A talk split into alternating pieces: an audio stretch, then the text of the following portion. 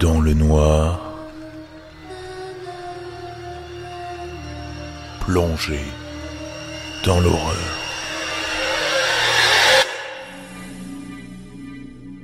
Bonjour à toutes et à tous, j'espère que vous allez bien. Avant tout, je voulais vous souhaiter une bonne année 2022, riche en projets. Je vous souhaite la santé, la réussite professionnelle, l'amour et toutes ces choses que vous méritez mes chers Crips. 2022 pour Dans le Noir, ce sera peut-être l'occasion de changer de plateforme. Alors attention, il y aura toujours du podcast, mais pourquoi pas un format plus interactif. Tiens, qu'est-ce que vous penseriez de Twitch? Dites-le moi sur Instagram ou sur Facebook à la suite de cet épisode.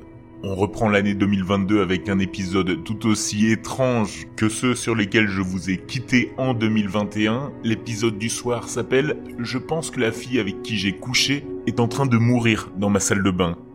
Glauque, non? Installez-vous confortablement dans votre canapé, dans votre voiture, peu importe, et savourez sanguinoler devant cette nouvelle histoire, la première de 2022. Dans le noir. Je ne sais pas vraiment où aller, et j'ai l'impression qu'au point où j'en suis, cette histoire a pris des proportions bien supérieures à ce que j'avais prévu. Alors je vous demande conseil. S'il vous plaît, ne me dites pas d'appeler les flics, parce que je n'ai pas vraiment envie de les appeler. J'ai en quelque sorte une mauvaise réputation avec eux. De même, je ne veux pas appeler l'hôpital, parce qu'ils pourraient avoir à appeler les flics pour des raisons qui deviendront claires dans un moment. Je veux vraiment gérer ça à la maison, ok? Bon, pour l'histoire, j'ai rencontré cette fille sur Tinder il y a quelques jours, et on a discuté un peu. Lors de nos échanges, elle avait mentionné qu'elle voulait m'embrasser aussi bien que ce que Michelangelo avait fait pour la chapelle Sixtine. Et sérieusement, comment j'étais censé refuser une offre comme celle-là? Environ 20 minutes plus tard, elle était à ma porte, et nous étions en train de chiller dans mon salon. Je vais pas mentir, cette fille cochait toutes mes cases. Une blonde avec un joli tatouage et qui savait comment faire la fête. Je pouvais déjà dire qu'elle était déjà charmée quand elle est entrée. Je pouvais l'entendre dans sa voix. Elle bafouillait un peu ses mots, riait un peu trop fort et se balançait un peu quand elle était debout.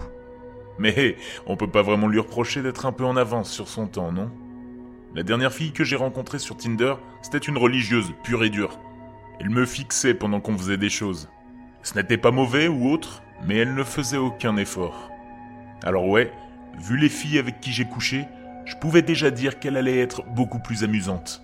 Je n'ai pas hésité à lui donner un petit coup de pouce quand elle l'a demandé, et nous avons fumé une cigarette ensemble pour nous réchauffer et nous rapprocher.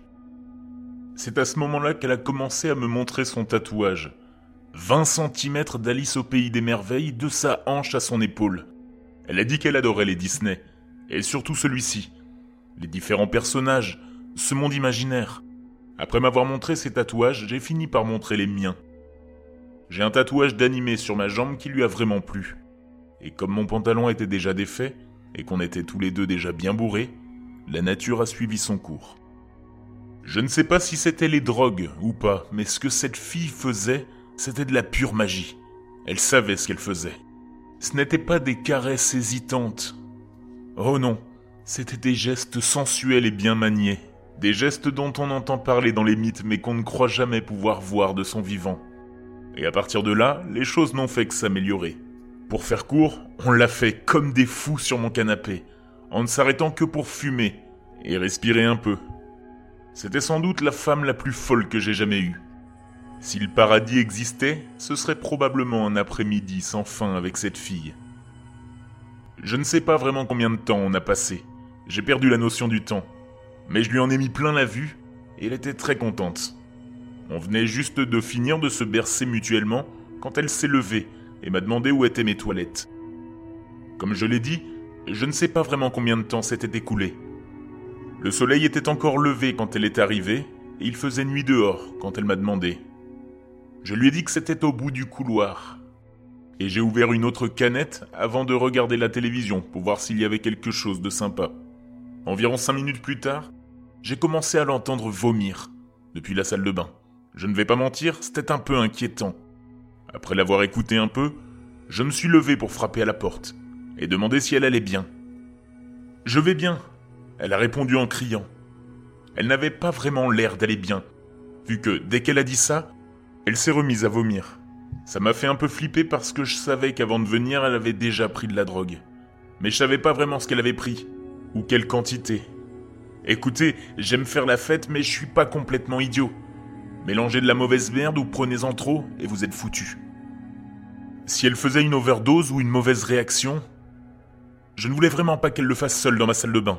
Alors j'ai fait ce qui était raisonnable, et j'ai ouvert la porte. Je... Je ne pense pas que j'étais vraiment préparé à ce que j'ai vu. Elle était à genoux, penchée sur mes toilettes, en train de vomir, évidemment. Mais il y avait un putain de problème avec son vomi. C'était rouge sang, et ça bougeait.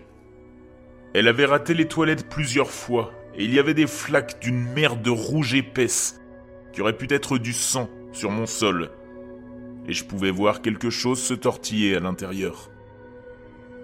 Comme des vers, des insectes ou autres. Il y en avait d'autres dans les toilettes, et je jure qu'ils rampaient sur le côté de la cuvette. Elle a levé les yeux vers moi, et j'ai pu voir du rouge sur son menton, et d'autres de ces petits vers sur son visage. Bon sang, je pouvais les voir remonter dans son putain de nez. Je vais bien. On aurait dit que sa voix était rauque, comme si sa gorge avait été déchiquetée en morceaux.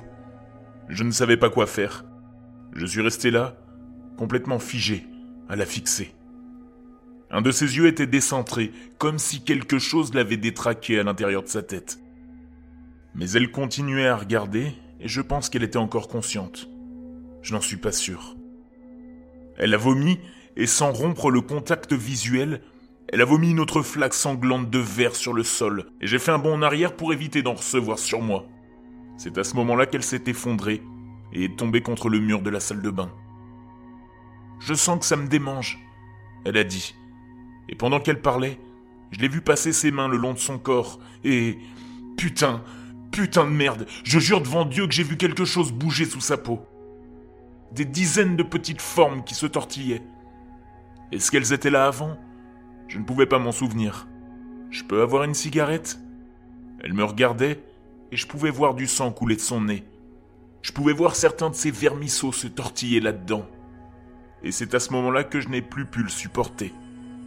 C'est à ce moment-là que j'ai claqué la porte et que je l'ai laissée à l'intérieur. C'est là qu'elle est maintenant.